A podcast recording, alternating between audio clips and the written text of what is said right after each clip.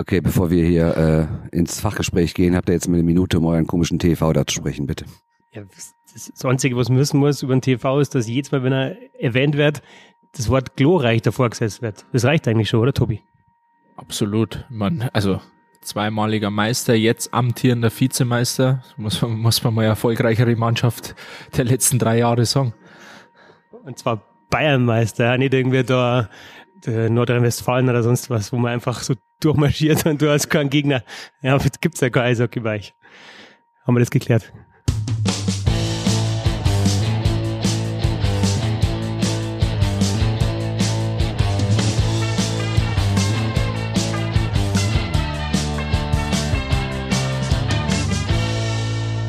Habe die Ehre. Schön, dass ihr dabei seid. Ich bin Christoph Fetzer. Bissl Hockey geht immer. Äh, Interview Part 2. Bernd Schwicker hat immer noch nicht geflüchtet aus Landshut, weil es äh, auch wärmer geworden ist und du endlich auch mal eine gescheite Jacke an hast.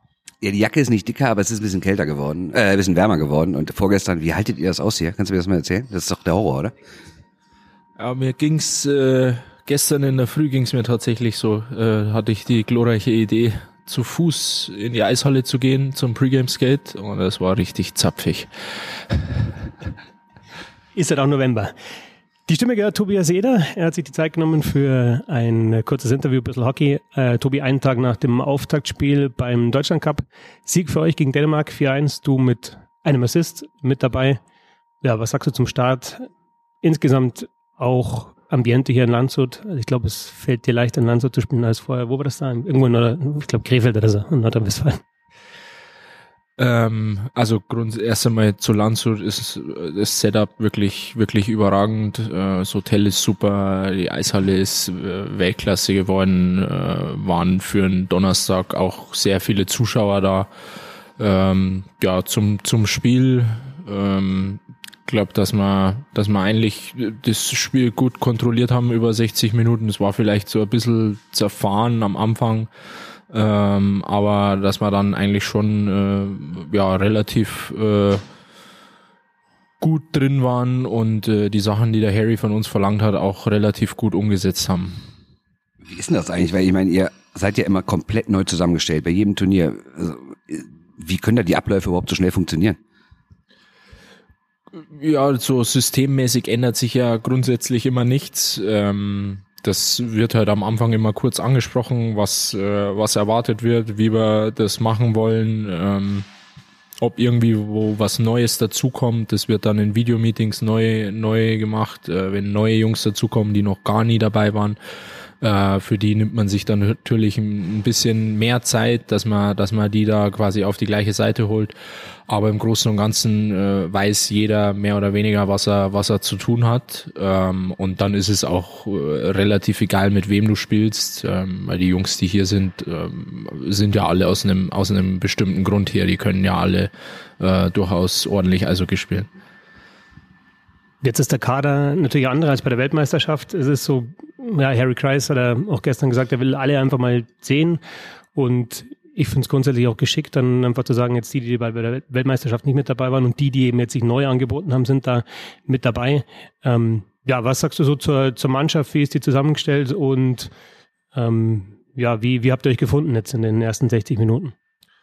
Ähm, ja, ich finde, dass wir, dass wir eigentlich schon eine, eine sehr gute Truppe hier haben, äh, wenn man, wenn man sich unsere unsere erste Reihe gestern anschaut, äh, mit äh, mit dem Marc, mit dem Yassin und mit dem, mit dem Rieder Tobi, ähm, dann glaube ich, ist es schon ja, eine Reihe eher der Extraklasse. Ähm, und das finde ich spricht auch wieder fürs, fürs deutsche Eishockey, was äh, unterm Toni schon war, unterm, unterm Sturmi und jetzt unterm Harry einfach nahtlos weitergeht, dass die Jungs einfach alle gerne hierher kommen und ähm, das glaube ich merkt man die letzten Jahre auch einfach auf dem Eis, dass das halt dann auch äh, ja echt ordentlich aussieht, dass die Jungs alle Spaß haben, dass wir Selbstvertrauen haben, dass wir einfach wissen, okay, wir können einfach gegen jeden gewinnen.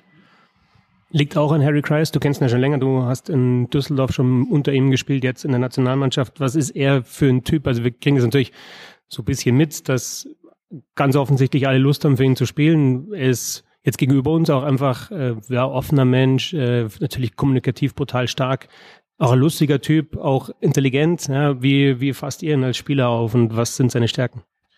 Ähm, ja, ich glaube einfach, da Harry ist einfach insgesamt ein sehr, sehr angenehmer Mensch, ähm, mit dem man sich unfassbar gut unterhalten kann, ähm, der eine unfassbare Eishockey-Expertise hat, aber auch, ähm, was ich finde ich ihn extrem auszeichnet, der interessiert sich nicht nur für dich als Eishockeyspieler, sondern der in erster Linie interessiert er sich für dich als Menschen ähm, dass es dir einfach gut geht. Und äh, wenn man sich einfach wo an einem Ort wohlfühlt, ähm, dann tut man sich auch einfach leichter, seine Leistung zu, zu bringen. Ähm, und ich glaube, dass der Harry da einen richtig guten Job macht.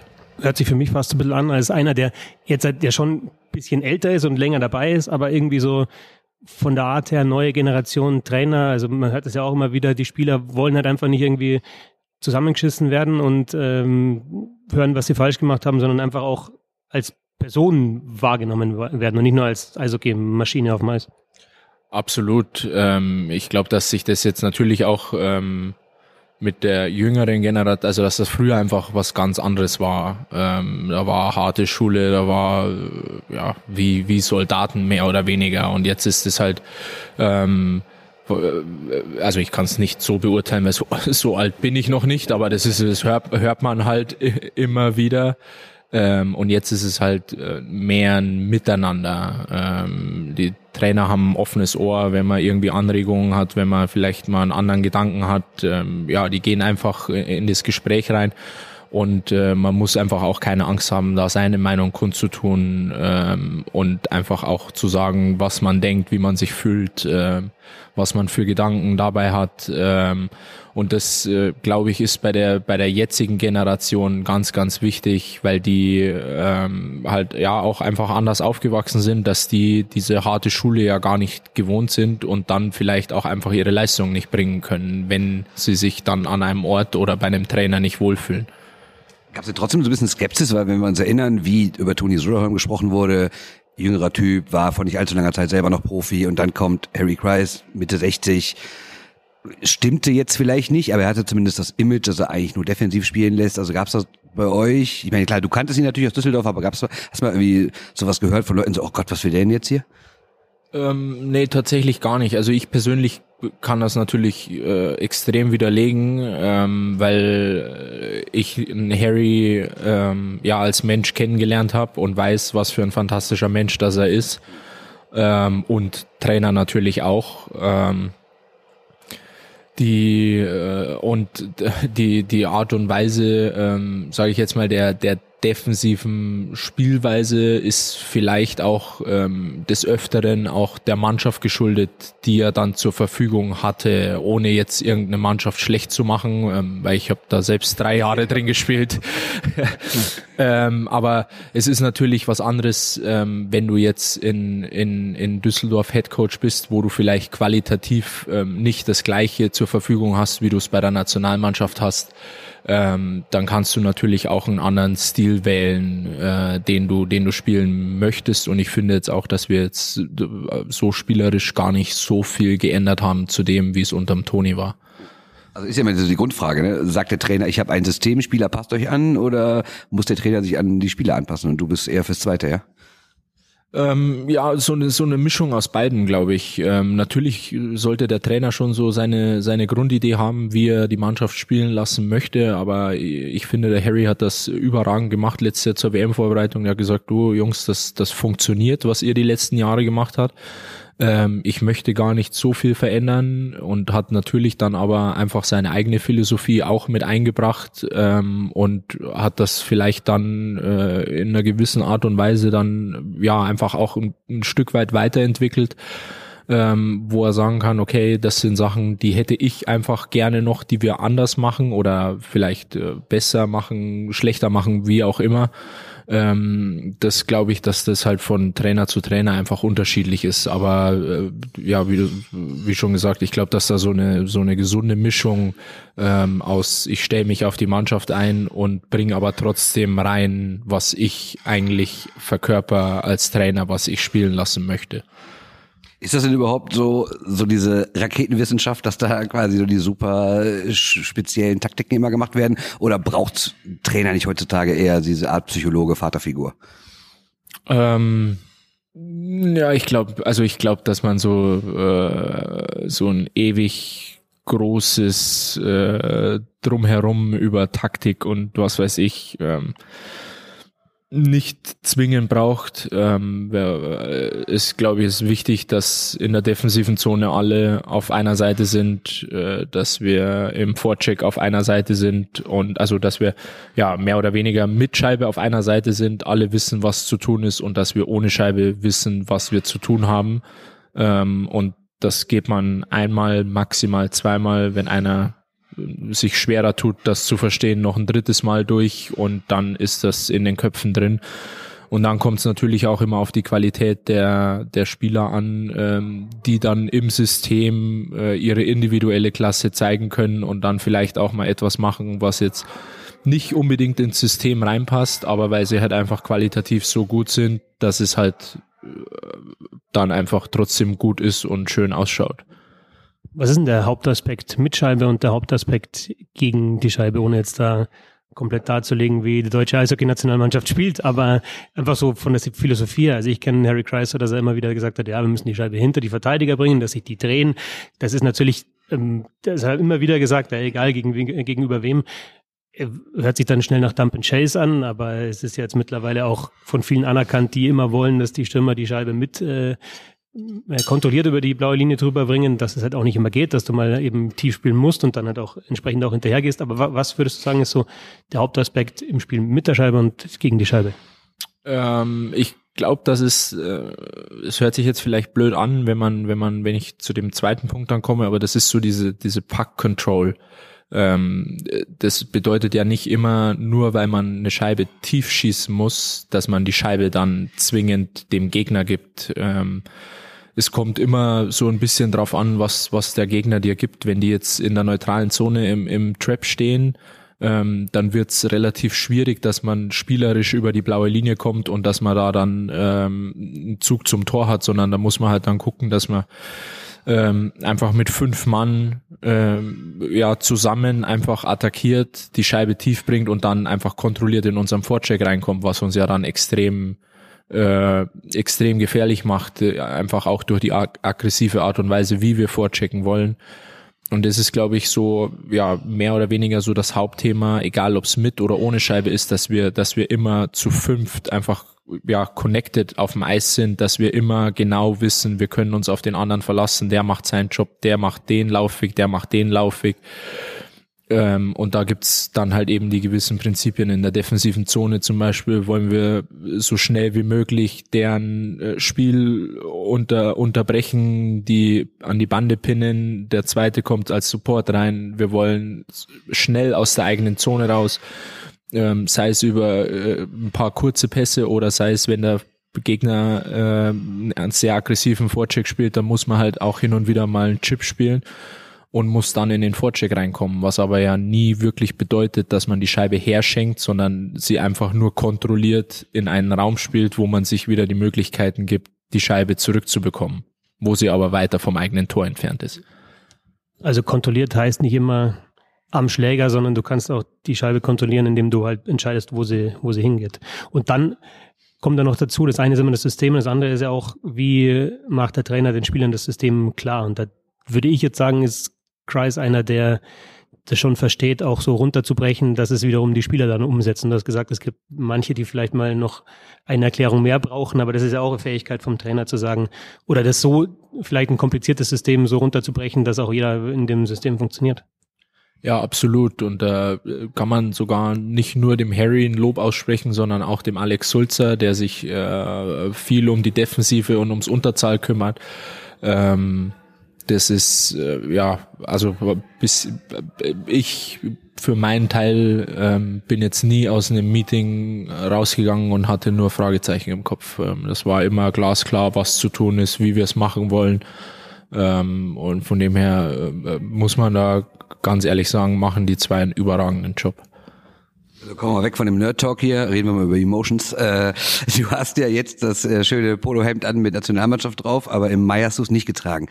Wie war das für dich, die WM zu sehen? Wie angepisst warst du? Wie war das für dich grundsätzlich, das alles zu erleben, dass deine Mannschaft Silber holt, in der du ja theoretisch selber hättest stehen können?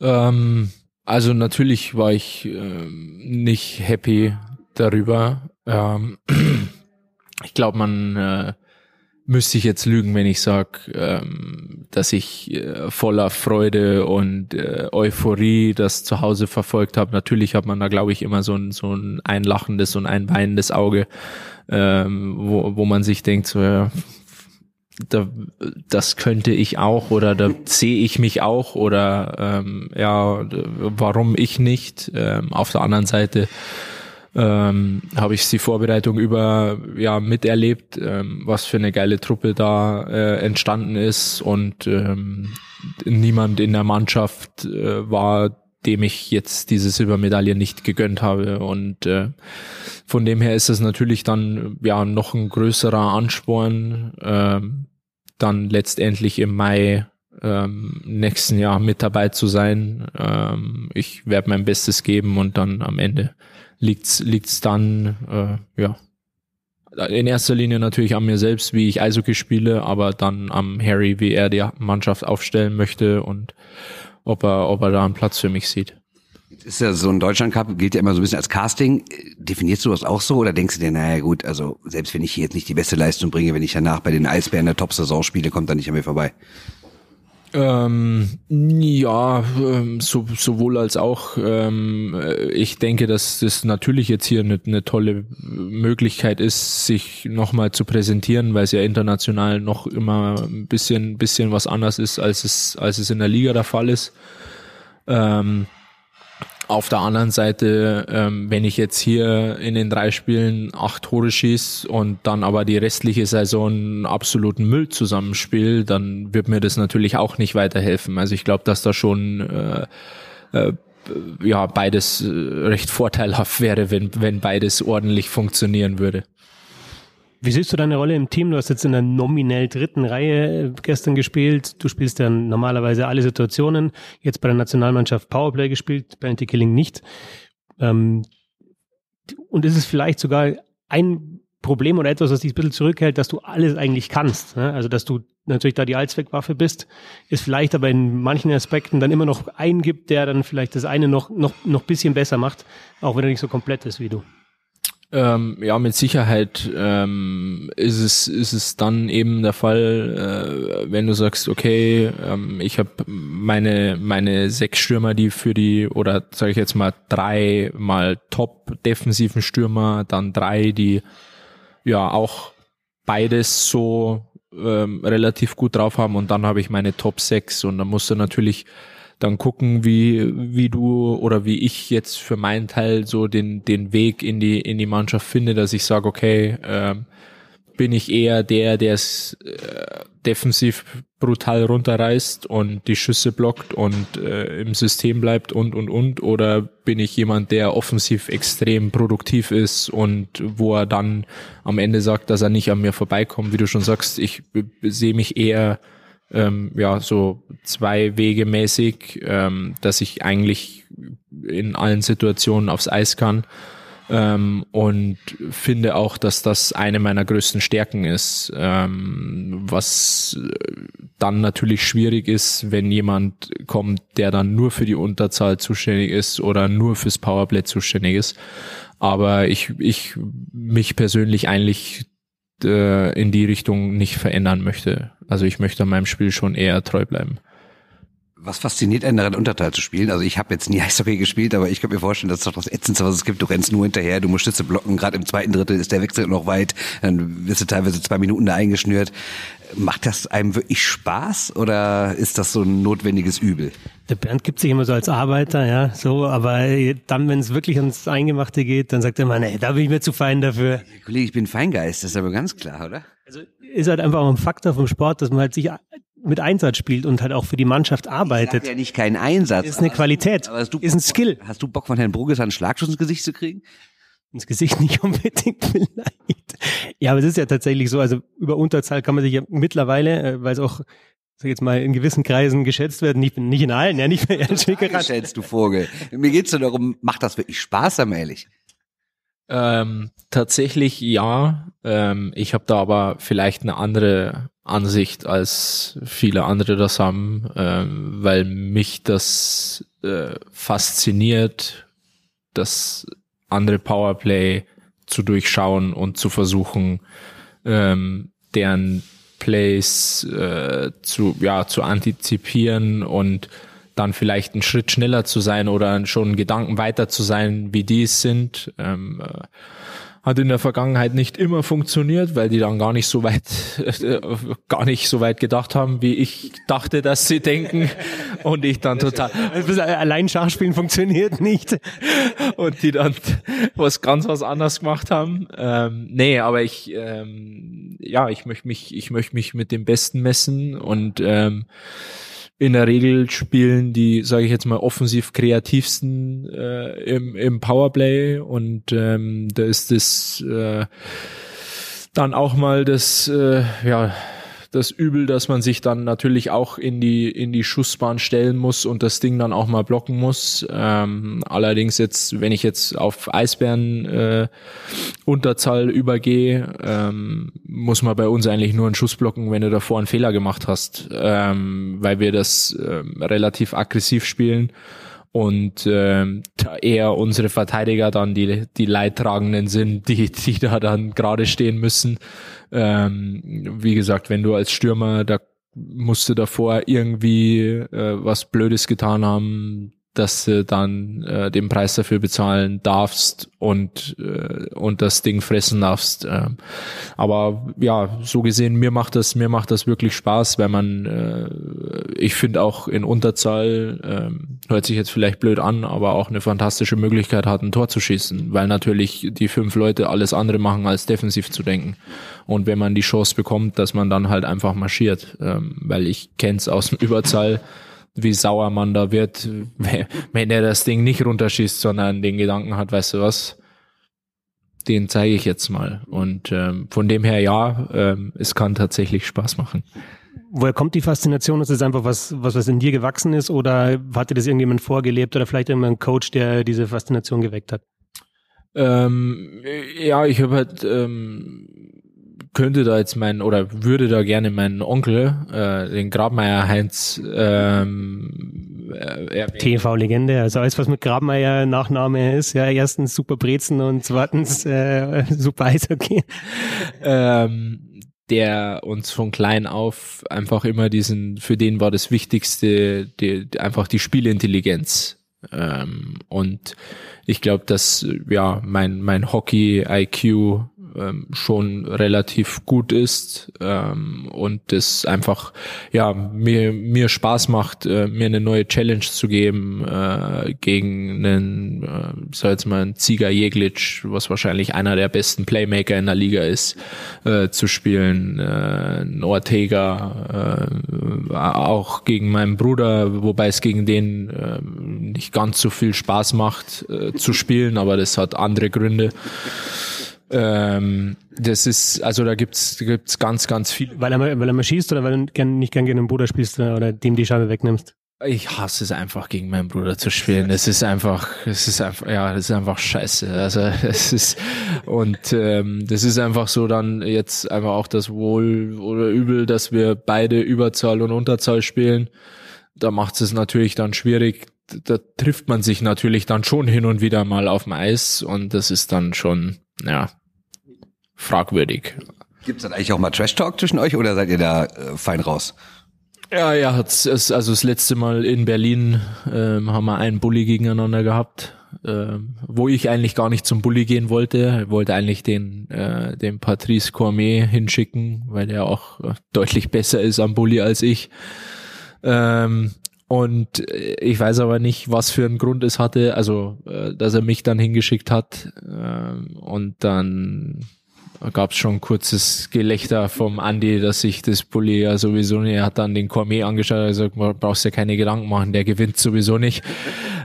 Und? ähm, er hab's nicht gewonnen.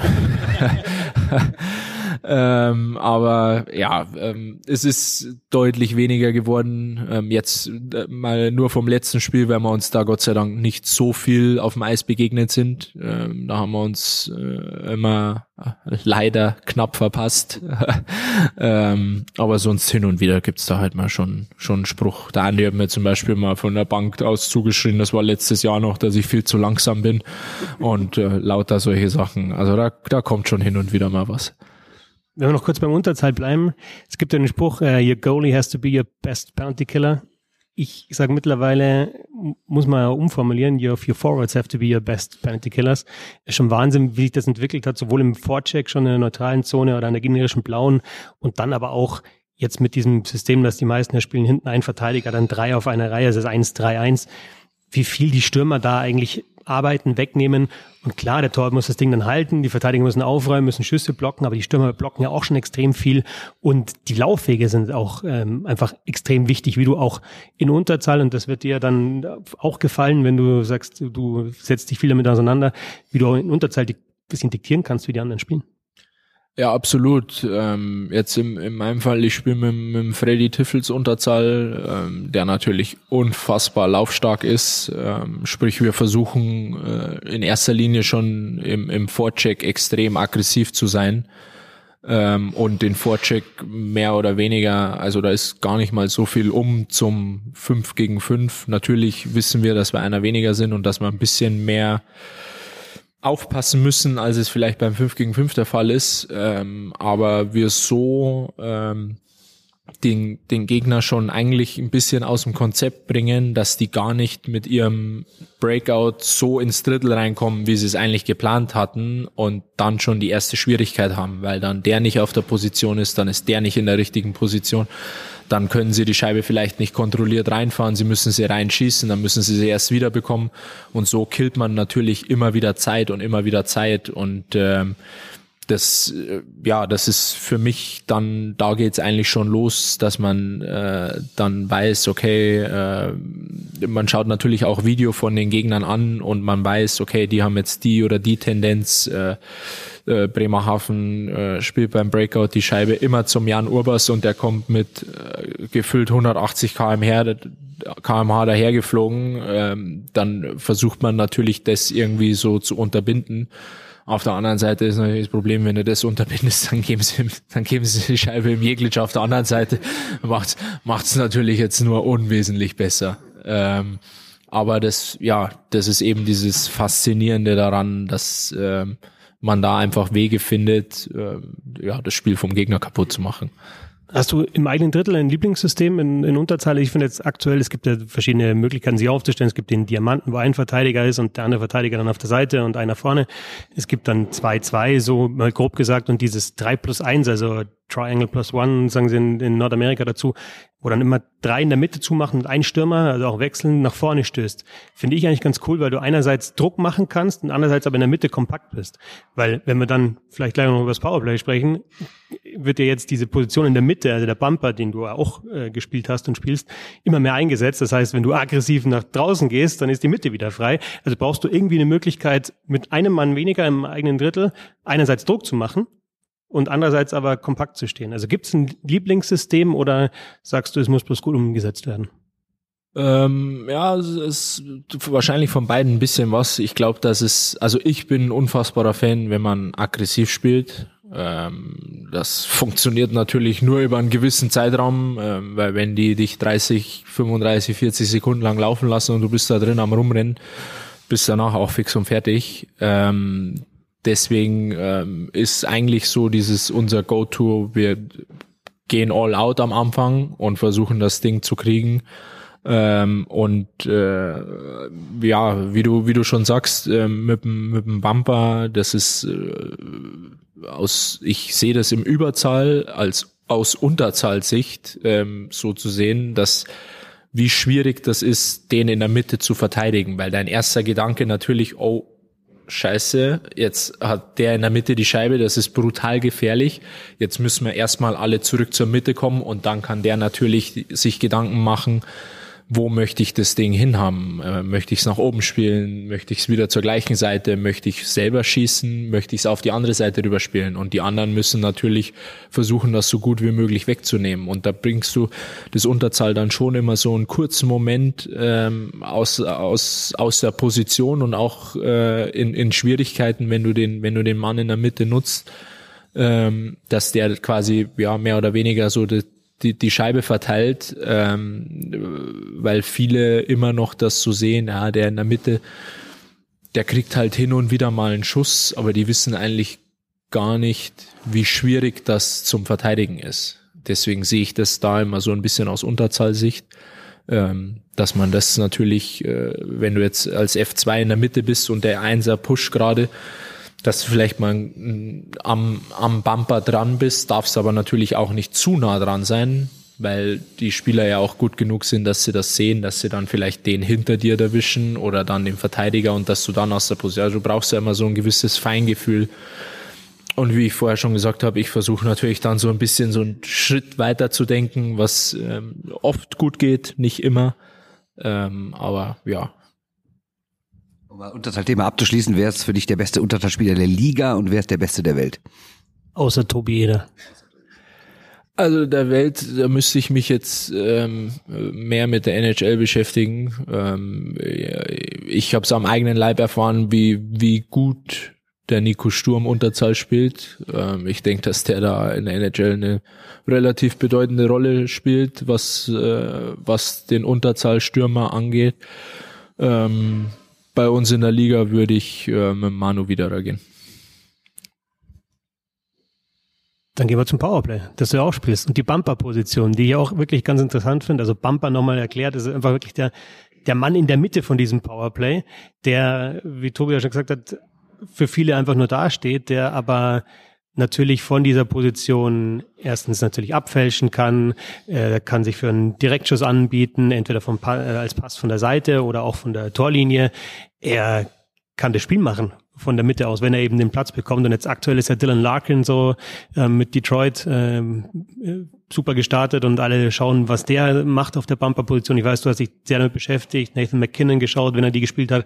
Patrice Bergeron hat diese Position gespielt. Also du bist doch einer, der dann sich Videos von den Weltklasse-Spielern anschaut, die eben das machen, was du auch machst, um da besser zu werden.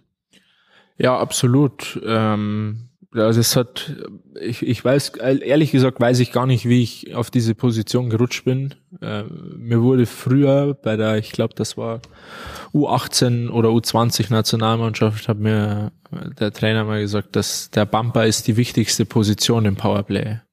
Und da wäre ich, wär ich ausgeflippt, da dachte ich mir, ich stehe ich steh da eine Minute in der Mitte, drehe mich brav mit im Kreis und krieg keine Scheibe. Also, also ich wie der wichtigste Mann. Und das habe ich so nach und nach über die Jahre jetzt äh, verstanden, was er damit gemeint hat. Ähm, wie ich gerade schon gesagt habe, dass es unfassbar schwierig ist, ähm, das zu verteidigen und ähm, ich mir natürlich da auch meine Gedanken mache, äh, wie biete ich mich an, ähm, wie zeige ich mich, äh, ist auch ein Unterschied, ob der an der rechten Seite oder der an der linken Seite die Scheibe hat. Wenn der an der rechten Seite die Scheibe hat, nee, warte mal, links, oder? Steht der rechte zum Mund?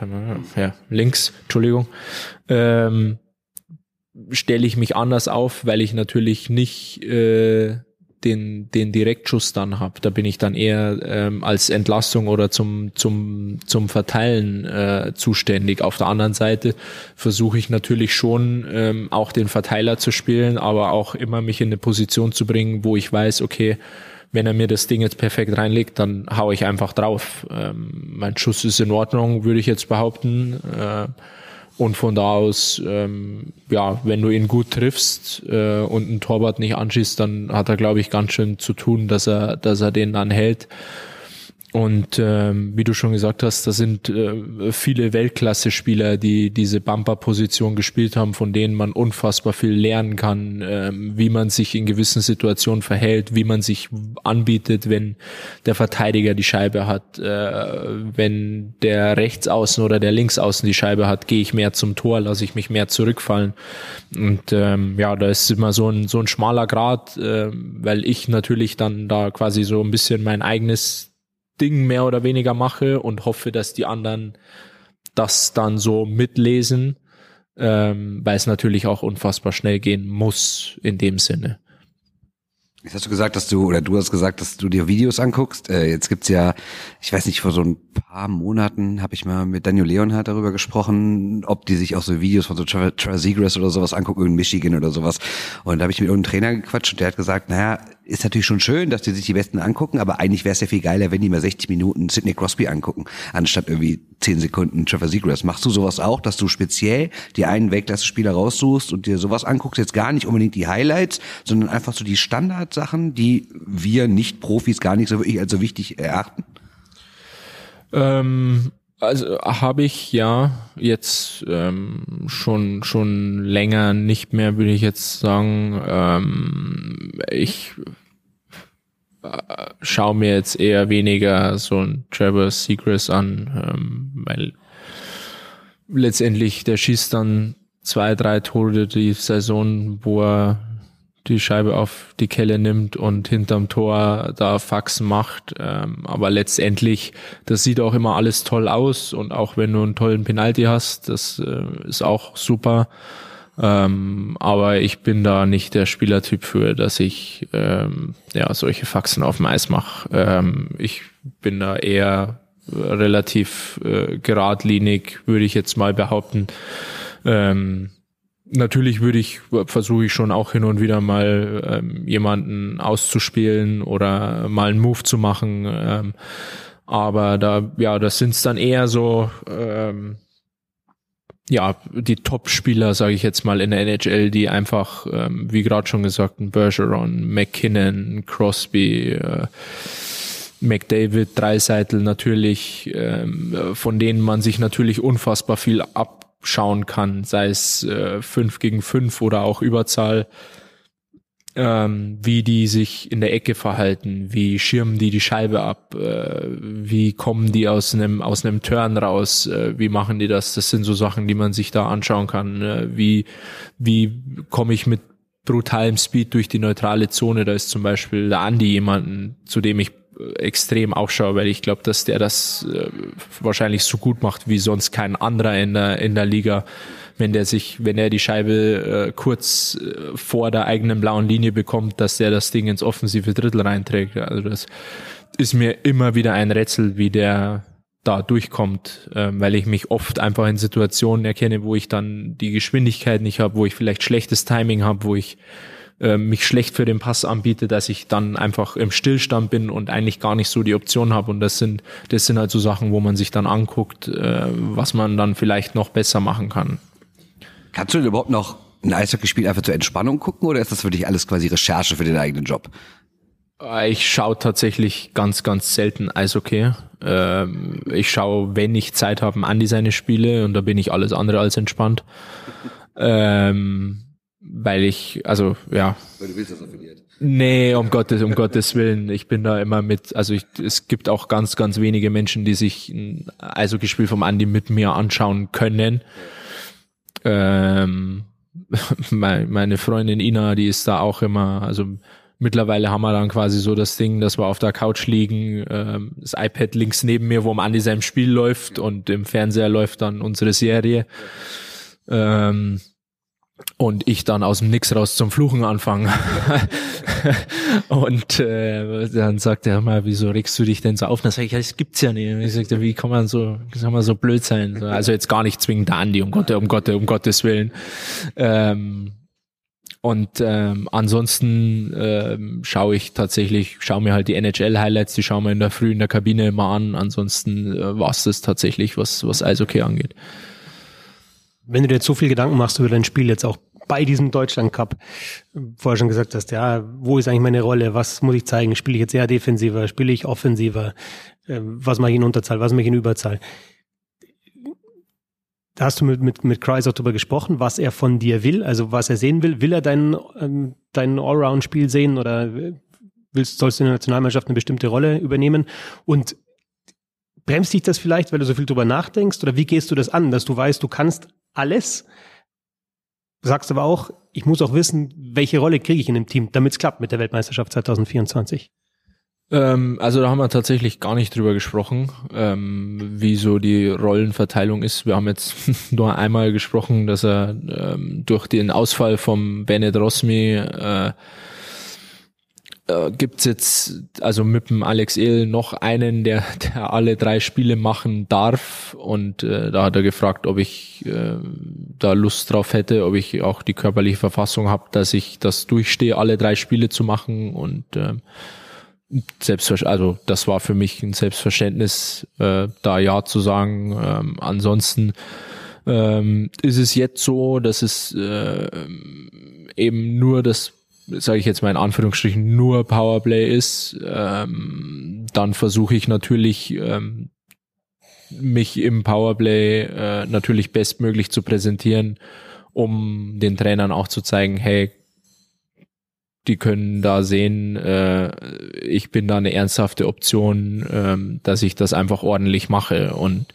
ähm, ich glaube, der Harry als auch der Sulzi kennen mich auch gut genug, ähm, um zu wissen, dass ich auch, wenn es heißt, Tobi, du spielst in der vierten Reihe und du bist fürs Defensive zuständig und fürs Unterzahl, dass ich diesen Job auch erledigen würde. Ähm, von dem her bin ich da, bin ich da eigentlich relativ gelassen, was das angeht. Gucken wir zum Abschluss mal kurz auf den Verein. Du hast ja, also es waren ja quasi zwei Besonderheiten für dich diesen Sommer. Du hast erstens den Verein gewechselt und als du damals nach Düsseldorf gewechselt bist, warst du ja noch relativ jung, galt so als Talent, musstest, hat, man hat vielleicht nicht so viel von dir erwartet. Jetzt kommst du als Nationalspieler dahin und vor allen Dingen zu einer Mannschaft, die den Anspruch, deutscher Meister zu werden und letztes Jahr eine Vollkatastrophe war. Äh, wie geht man sowas an? Ähm, ich muss sagen, ich war am Anfang unfassbar nervös. Ähm, ich habe, denke ich, den Sommer über gut trainiert, ähm, bin gut fit äh, in die Vorbereitung gestartet. Ähm, wir haben dann das Trainingscamp begonnen, die ersten zwei Wochen zweimal am Tag Eis zu haben. Und habe ich gedacht so, boah, das, das kann was werden. Und äh, wir haben immer einen Pulsgurt dran ähm, beim, beim Training und ich muss sagen, die Intensität, die ersten, die ersten äh, oder eigentlich jedes Training, aber gerade jetzt am Anfang ähm, war für mich brutal, weil ich das so gar nicht gewöhnt war ähm, dass im Training so ein unfassbarer Zug dahinter ist und das so marschiert wurde, ähm, spricht natürlich auch für die Mannschaft, wie fit alle in die Saison gegangen sind. Ähm, es gab nicht einen einzigen, der sich in diesen zwei Wochen mal im Nachmittag mal die Leiste ein bisschen gezwickt hat, der dann gesagt hat, ah, vielleicht brauche ich den Mittwochnachmittag mal für, für eine Behandlung oder so. Es haben alle ähm, bis auf den letzten Mann komplett durchgezogen, ähm, was ich sehr, sehr beeindruckend fand. Und ähm, um zum Pulsgurt zurückzukommen, äh, da, du hast natürlich dann deine gewissen Stufen. Ja, ich glaube, ich war beim ersten Training, glaube 18 Minuten von einer Stunde im roten Bereich, weil ich äh, gepumpt habe wie ein Maikäfer. Es war unfassbar, weil du natürlich, du bist neu. Äh, es ist natürlich auch ein eine gewisse Erwartungshaltung in Berlin da. Ähm, du möchtest dich zeigen, aber alle anderen wollen sich natürlich auch zeigen und wollen zeigen, hey, pass mal auf, sowas wie letztes Jahr, das war ein absoluter Ausrutscher und das kommt nicht nochmal vor. Und so haben wir von Tag eins äh, ja auch einfach so einen gewissen Standard gesetzt äh, und das ziehen wir bis jetzt äh, einfach gnadenlos durch. Gab es so einen Moment, wo du gemerkt hast, okay, jetzt bin ich hier angekommen bei einem Top-Team?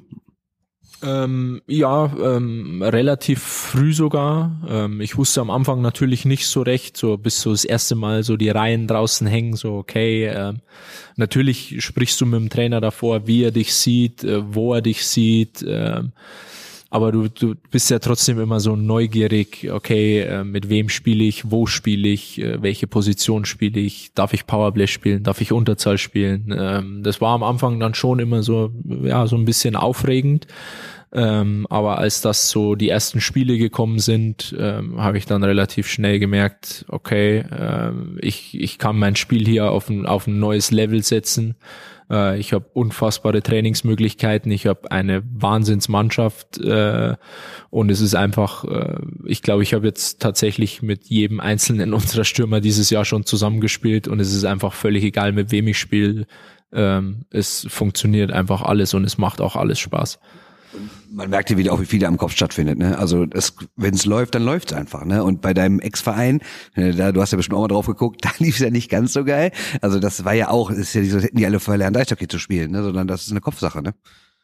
Ähm, ja, es kommt natürlich schon viel zusammen. Äh, ich denke, dass wir, äh, wie gerade schon gesagt, äh, durch die auch die starke Vorbereitung, die wir gemacht haben, jetzt gar nicht den Ergebnissen wegen, sondern auch einfach dem Training, wie wir alle das so durchgezogen haben, schon ähm, da relativ äh, gut drauf waren, in die Saison zu starten. Dann hatten wir natürlich auch einen guten Saisonstart, das muss man natürlich auch dazu sagen.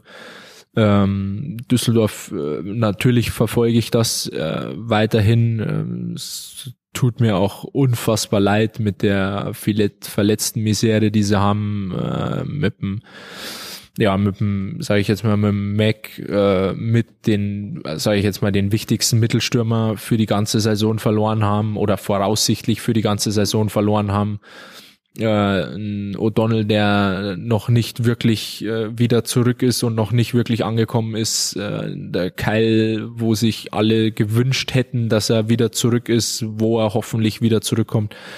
Ähm, das ist natürlich dann schon ein herbes Brett, wenn dir solche drei Leistungsträger äh, von Anfang an äh, nicht zur Verfügung stehen. Ähm, das macht es dann natürlich auch schwierig für, für die neuen Jungs, die gekommen sind, die sofort äh, eigentlich ab Tag eins bereit sein müssen und Leader sein müssen, wo jetzt vielleicht, wenn Mac gespielt hätte, wenn Donny gespielt hätte, der Kai gespielt hätte, die ja alle äh, regelmäßig um die 20 Minuten spielen, den anderen vielleicht auch einen gewissen Freiraum gegeben hätten, besser in der Liga anzukommen und nicht von Tag eins an, alright, äh, jetzt liegt es eigentlich nur an uns, äh, ob wir gewinnen oder verlieren. Also nicht falsch verstehen, natürlich liegt es in meiner ganzen Mannschaft, aber die müssen natürlich vorangehen. Und ähm, so einer wie jetzt der, der Varone, äh, der das erste Mal in der DEL ist, äh, äh ich kann es verstehen, dass es ein paar Spiele gedauert hat, bis der angekommen ist. Äh, und äh, das wäre vielleicht weniger aufgefallen, wenn das durch die anderen einfach so ein bisschen aufgefangen worden wäre. Tobi, du bist jetzt in Berlin, hast natürlich das Ziel, äh, deutscher Meister zu werden. Du hast das Ziel Weltmeisterschaft 2024, bereitest dich hier auf ein, auf ein hoffentlich äh, erfolgreiches Turnier dann nächstes Jahr auch für dich vor. Zum Abschluss vielleicht ähm, Deutschland Cup hier in Landshut, Männer und Frauen zusammen. Ähm, erstens Location hast du vorher schon angesprochen. Ich finde auch, das Stadion ist super. Also wirklich, wirklich tolle Stadion. Ähm, also wer nicht da war, auf jeden Fall mal anschauen. Ist, äh, ist dann auch in der DL2 Reise wert. Ähm, aber zu diesem Format auch nochmal Frauen und Männer äh, bei einem Turnier, die Spiele zusammen, ähm, läuft sich auch so ein bisschen über den Weg. Äh, gestern waren die Frauen bei euch, heute seid ihr bei den Frauen im Spiel und schaut zu. Aber was sagst du dazu?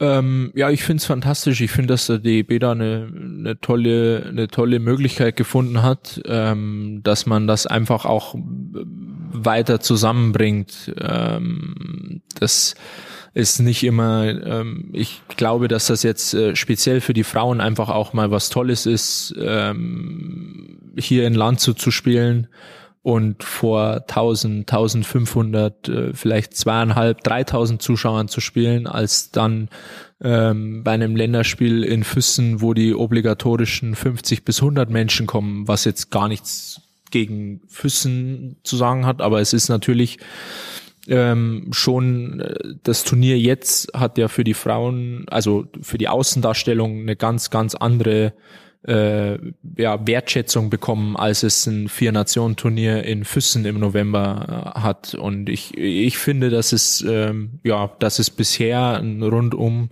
äh, gelungenes Event ist. Ähm, und ich hoffe, dass sich das bis Sonntag weiterhin so, so hält. Dann sagen wir danke, dass du dir die Zeit genommen hast und wünschen hier beim Deutschland Cup und natürlich weiterhin in Berlin und dann Richtung Weltmeisterschaft viel Erfolg. Vielen Dank. Ich danke auch. Äh, eine Info können wir noch kurz raushauen, nämlich äh, der DEB, es gab morgen so ein Frühstück mit dem Präsidium und das soll hier so ein bisschen auch ein Testlauf sein, denn der DEB will sich jetzt auch um die Frauenweltmeisterschaft 27 bewerben und wenn es irgendwie funktioniert, will man das jetzt nicht komplett parallel, aber ein bisschen überlappend austragen. Die neuesten und heißesten Infos zum Eishockey immer von Bernd Schwickerath. Standort ist dann in Miesbach. Ich habe schon gesagt, normalerweise müssen München spielen und dann die Frauen spielen in Miesbach. Perfektes Stadion dafür eigentlich. Mir helfen zusammen Stadion in Miesbach. Danke fürs Zuhören. Bis zum nächsten Mal. Dankeschön an äh, Tobi Eder und an Bernd Schwickerath. Willst du nicht einfach irgendwie eine Werbung für irgendeine komische Bäckerei loswerden oder so? Wenn wir schon dabei sind, ähm, Bäckerei Grabmeier, Marktplatz, Miesbach, äh, immer ein Besuch wert. Absolut. Sehr zu empfehlen, die, diese Ecken da, diese speziellen, die es jetzt gibt, diese äh, Laugenecken, sind jetzt, äh, hat jetzt irgendwie jeder Bäcker und jeder hat so speziell und natürlich Auszunge. Was ist, dein, was ist deine Lieblings, also dein Lieblings, ich brauche immer so was Süßes auch zum Frühstück ein dazu. Ich bin, also ich bin ja beim Zanger in Schlesien, muss man dazu sagen, immer. Ähm, die Auszungen sind super, aber vom Grabmeier auch. Was ist so dein Go-To ähm, Süßigkeit? Ähm, Boah, Süßigkeit. Ich bin ein unfassbarer Fan äh, von, von der Grapfenzeit. Ähm, Habe ich leider schon, schon länger nicht mehr mitgemacht, äh, weil es relativ schwierig ist, im Februar mal schnell nach, nach Missbach zu fahren, um sich, um sich einen Vanillekrapfen zu holen. Ähm, aber die Möglichkeit, wenn besteht, äh, da schlage ich schon recht gerne zu. Das Problem ist, dass du jetzt in Berlin bist und wenn du einen Krapfen bestellst, dann verstehe ich, weil das ist ja da, glaube ich, ein Pfannkuchen oder das ist, gibt es ja immer die Diskussion und also es gibt nur eine richtige Antwort, das ist Krapfen. Ich meine, das ist ja auch mit Brezeln oder wie ihr sagt Brezen. Ich meine, das, was bei uns im Rheinland als Brezel verkauft wird, ist ja für dich wahrscheinlich eine Beleidigung, oder? Also muss ich ja selbst zugeben, oder? Ich habe auch, also mir auch nur ein einziges Mal außerhalb von der Bäckerei Grabmeier mir eine Breze geholt ähm, und ja, seitdem nie wieder. Ja. Sehr zu empfehlen, ähm, so ab ja, halb neun, neun, da kommt gerade die, die letzte frische Ladung aus dem Ofen. Ah, die lohnt sich richtig. Tobi, danke und euch allen danke fürs Zuhören. Bis zum nächsten Mal. Servus.